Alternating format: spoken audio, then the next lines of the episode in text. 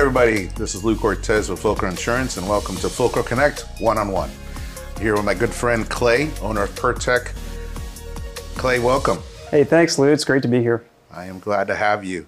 Why don't you tell us a little bit about what your your business does and who PIRTEK is? Sure. So PIRTEK is the market leader in hydraulic and industrial hose service. As you know, we repair and replace hoses uh, here in the North Atlanta market. Uh, I personally own three franchise locations covering really Northeast, Central, and Northwest uh, Atlanta. Awesome. Well, glad to have you here. Yeah, thanks. Obviously, we want to talk a little bit about our relationship today Mm-hmm. and also um, how that works with your business. Okay, So we met. You were uh, becoming a brand new franchise owner, that's right. and tell me about that experience when we we connected. How did that go? Sure. So um, I was approached maybe mid 2020, uh, maybe end of uh, Q2, beginning of Q3, with an opportunity to buy out the existing owners here in Atlanta, who you were already doing business with, uh, Mike and Janice McCarthy. And they had been owners here since 2002. Um, were getting ready to retire and, and enjoy the fruits of all their labor, right?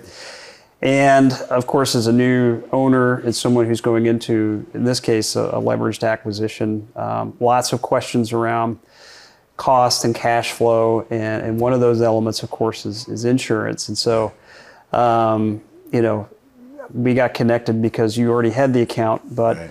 um, not personally, not a lot of experience with, with insurance and all the different ins and outs and things we had to think about um, to successfully transition from old ownership to, to new ownership. So So touch touching on that on that point, uh, you have Mike, who was the previous owner and was outgoing, who had experience with us, but you also have PIRTEK, which does a great job with new franchise owners and preparing them uh, to, to be business leaders. right. Uh, tell me about what did you what did you feel? What did you look at as you started to kind of go through all that information and search for a new broker? Sure. So um, we are in a business where relationships are very important, right? Um, especially in the construction equipment world, which is uh, our bread and butter and what we primarily service. Um, you know, at the end of the day, it comes down to who you know and how well you know them and who you can trust, right?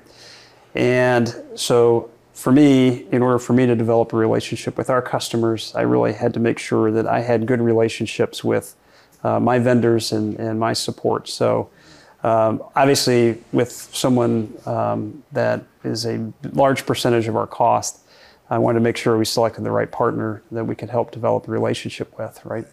And if I recall correctly, we met during the pandemic. We did. We met virtually, right? So Virtually. I don't think we met in person for a little while, right? Yeah, that, So- that became the new norm for That's a right, while. that's right. Um, so, so tell me about how we as Fulcro presented ourselves to you when we started talking about your insurance program. Yeah, I think um, it was very consultative, I, and that's what I appreciate. You know, I, I grew up as a salesperson myself, much like you, and and my style was always, um, you know, just learn what the customer's needs are, um, and then try to find the best fit. Um, and um, and so I, I felt like your style and your approach and, and your team really pitched that very well, and. Um, you know, I felt like um, it, it kind of matched my values and my approach. So I thought, okay, this this could really work out. So Can you compare and contrast? Because I, if I recall, you had at least one other broker working on your program. I did. What was that experience like versus Fulcro's? Well, I think um, you had two advantages. One, obviously, we just talked about your style, uh, but two, um, they didn't really understand the business uh, like um, Fulcro has, and and so I think a lot of the questions, a lot of the um, kind of the inertia you go through when trying to find a new new broker in this case, um, sometimes it's just painful, right? And I felt like um, you know I had to weigh, you know, do I go through that that heartache and that headache, or do I work with who's easy to do business with? And and you know, um, sometimes it's not always about price. You know, we were just talking about price a little bit ago, but it, it, it really comes down to who's easy and efficient to work with. And um, I felt like that was the differentiator when it came down to those two options. Well, Fulcro was definitely grateful that we were able to, to yeah. become partners with you. Yeah. Tell me a little bit about any instances that might have stood out to you in regards to your experience with us in service. Um, So I think, you know, there's anytime you have a vehicle accident or anything like that, you need quick response. So I would say certainly working with Christian and your team, um, he's been very efficient. Um, when it comes to a customer requesting a certificate certificate of insurance, um, you know, we we can't get on that job site until we have that presented. And um, you, again, Christian and your team have been really good at getting that information quickly. But I would say, certainly, when we went through the renewal process, um, that was probably out of our experience, short experience so far, been the most challenging. And when we discovered that one provider that the the cost was going to go way up. Um, I really appreciated the fact that you worked hard to, to retain the business and, and get us almost, in my opinion, almost better coverage for about the same amount of money. And um, you know that that I really appreciated. So Absolutely. I, I know that that was an, uh, an experience that, that was very trying for both of us because Yes. we went down to the wire, um, and I'm glad we found a solution. right, right. So long term, you, you're in your second year, third year, Second year. second yeah. year Mhm. going on. What does it look like five years from now in Mm-hmm. a partnership with an agency like ours? Well, how do you envision that looking? Uh, Well, obviously, our intent is to grow, right? Um, you know, I still feel like I've got a lot of years in the tank left. Um, so, you know, the objective is to, to grow, but grow in- intelligently. And so, working with partners to help me, you know, in this case, um, manage the, the cost to mitigate risk at a level that allows us to, to not overspend and achieve the growth that we want, right? Um, as the as the owner of the business, it's my responsibility to to make sure that we spend where we need to spend, and we protect the assets that we need to protect, um, including our employees, right? And so, making sure that the insurance programs we have in place are are well positioned, so that there's not disruption to the business, and that our goal is to grow the business um, and help also ultimately grow our employees along the way. And um, you know, if if we're not positioned well, and um, we have a, an event, um, it could be uh, you know very painful um, along the road. So I, I just so that's the end, end game. But you know, working with your agency uh, is uh, I guess the, the path there is spending time with you or you spending time with me to understand what we're trying to do and, and helping me make sure that we've got you know our our our programs and policies all positioned appropriately right, So uh, here at Fulcro, we have a saying that Fulcro is family. Mm-hmm. Um, how has Fulcro been able to make you feel. Part of the family? I mean, it's just like this, right? We're I feel like we're old buddies, you Yeah, know, uh, yeah. and, and I think that that goes back to building a relationship, right? So, um, you know, it's not stressful, it's not um, tense, you know, it's it's it's just getting to know not just the business, but the people behind the business, right? And so, I think the fact that you know we participate in a lot of the same things. Um, you know, uh, you know, you've invited us to the Atlanta United game, which was great. You got to Oh, meet yeah. my son, and, Yeah. and you, you, this morning you're asking about how he's doing by name. I mean, that, all that stuff matters, right? Yeah. Um, and you know, we we're aligned with the Georgia Hispanic Construction Association, and we participate in those activities. And Absolutely. um, so I think you know, just those little things, um, you know, are maybe make it not even just a, a family, but a, almost a shared community, right? Right. And so I, I don't know. I think that that's really cool. But No, I, I definitely can appreciate meeting Campbell. Uh, he's probably the smartest person that I know at his age. oh, well, don't tell him that right now. He's a teenager. He, He- they know everything. They do, Yes. They know everything. that's I, I realize that. And I have a seven-year-old that's going on 21. So yeah, right. Um, so tell me a little bit about any advice you can give other business owners as they go through this similar type of journey uh, that you've been on, Mm. Sure. and, and what they should look for in a provider.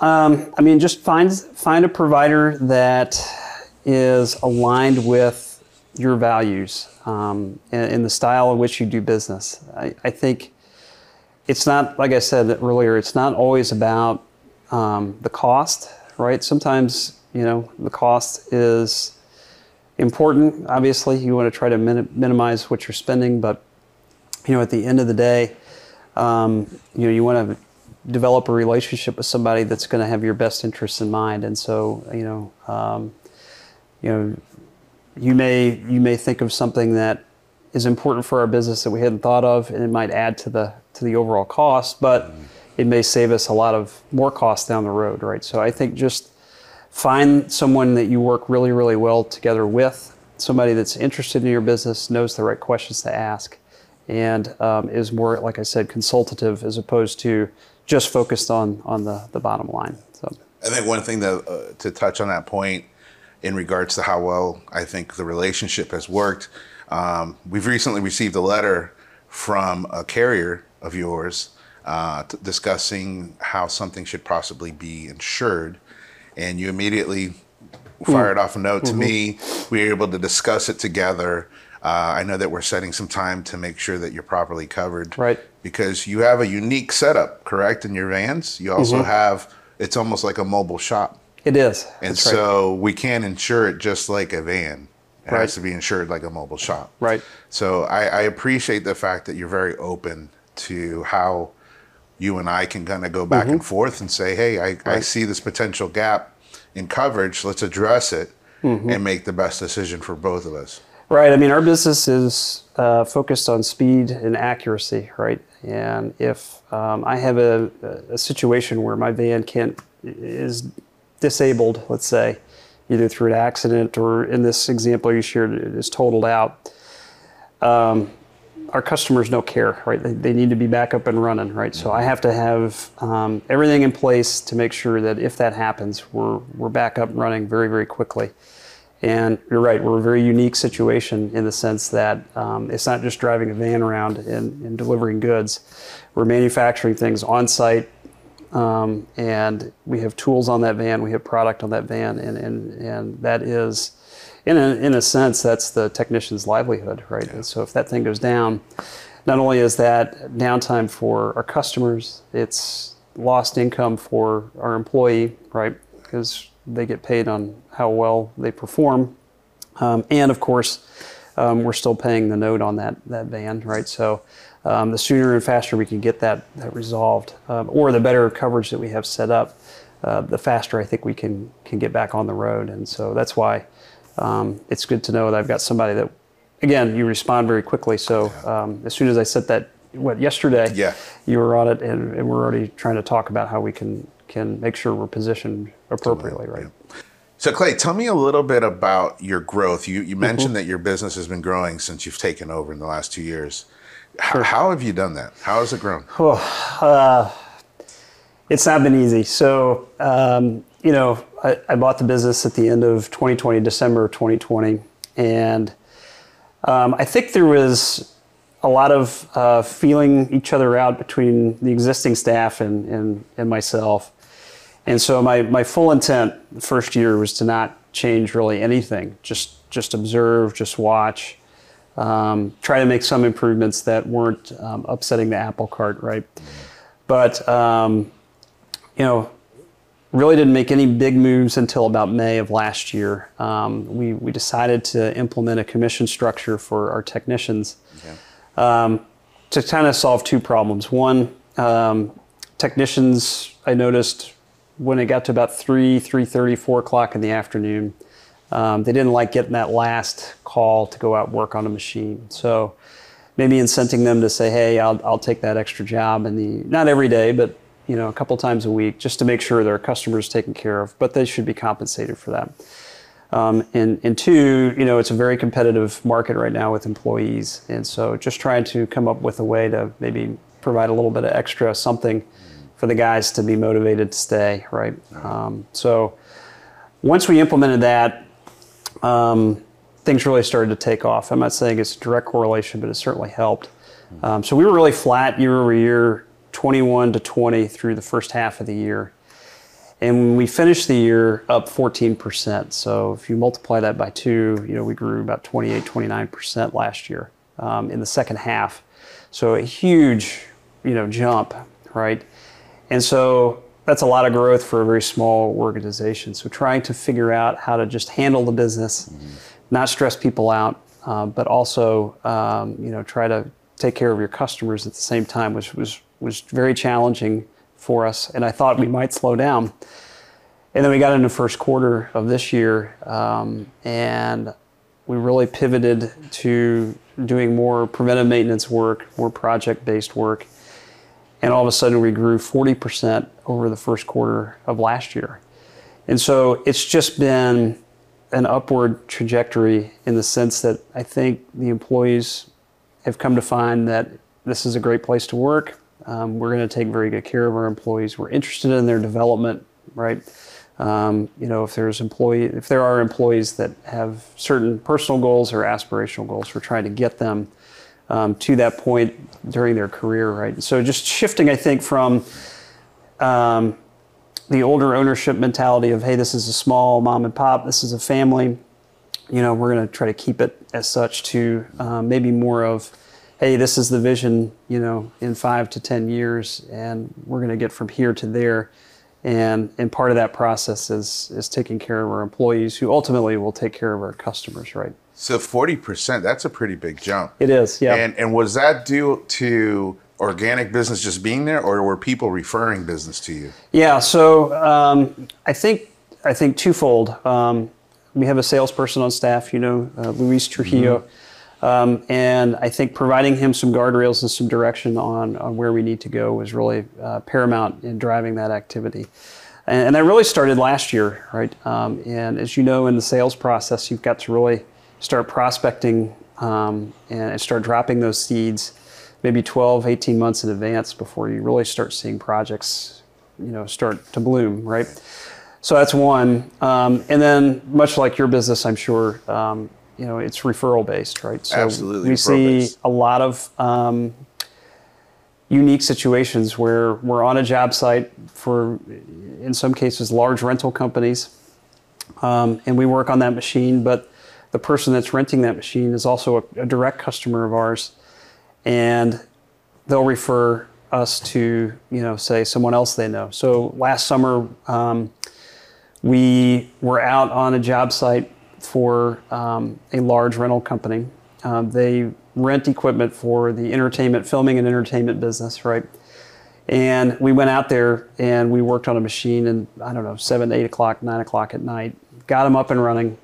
The guy was so impressed that was running the machine was so impressed that he referred us to one of his buddies. And the next day, we got a phone call to go out and work on another set um, elsewhere in Atlanta to work on another machine because that guy was having the same issue. Um, and so, just you know, managing the professionalism from from order to cash, doing the job quickly, efficiently, accurately. Um, we have kind of a saying that you know you're only as good as your last transaction, right? Yeah.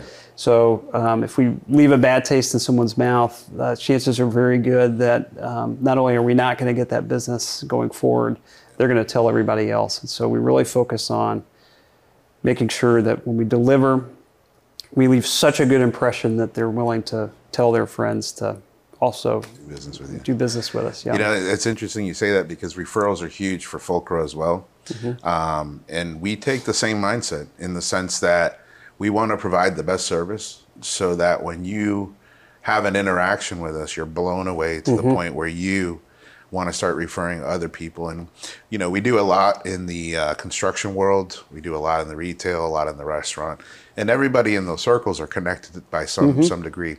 And so we want to be able to strive to gain those customers uh, and, and create those referrals because the only way we're going to get them is if we ask for them, but the only way we can ask for them is if we earn it. Sure. Uh, so from Fulcro's perspective, that's been huge. Um, and I'm glad to see that you're also at that same mindset. So we're also aligned in that regard. Yeah, I mean, I think in the long run, um, you know, I, I, think you and I've talked before, but uh, I had an opportunity to, as an expat in, in Korea for a few years. Mm-hmm. And one of the very interesting experiences and comparisons to, say, an Asian market, mm-hmm. and and now back here in the United States is customer service. And when you go over there, whether it's uh, staying at a hotel, um, taking a cab, just ordering food, um, the the customer service level is almost like what it used to be here, right? Yeah. But it's just so much better, right? So much more efficient, so much more caring. And after coming back and, and seeing that gap, um, there's a lot of opportunities for businesses that if they just adopt that mindset and just take that extra step and and really genuinely care about the customer when they come in the door or when they make the phone call, um, they're going to grow their business exponentially, right? And so um, I think it's good. And again, this is why we do business with you, is because we were aligned in, in that mentality. So No, I would I would wholeheartedly agree, and I think that that is one of the things that make you unique, that makes Fulcro unique in the sense that we're doing things how we think they should be done, um, and not how other people's perceive them to be done. So mm-hmm. that's one of the incredible parts of this partnership. Yeah, So- that's right. And I think one of the the beautiful things that from a, an insurance stand, standpoint, correct, is the ability to have open dialog mm-hmm. uh, um, making coverage decisions based on all the information. Mm-hmm. I think you've been very open about letting us come tour your facility, Right. where we've brought company representatives in to review it to make sure that everybody's comfortable to understand exactly what it is that you Sure. do. That's huge for us uh, in making a decision on how to put a program together for you. So, uh, so Clay, I want to thank you for your time. Uh, we Sure. appreciate you as a client and, and, and really thank you for putting trust into Fulcro Insurance. and thank you. I appreciate it. Thank you for listening to Fulcro Connect One on One. This is Luis Cortez with Fulcro Insurance. Tune in next time.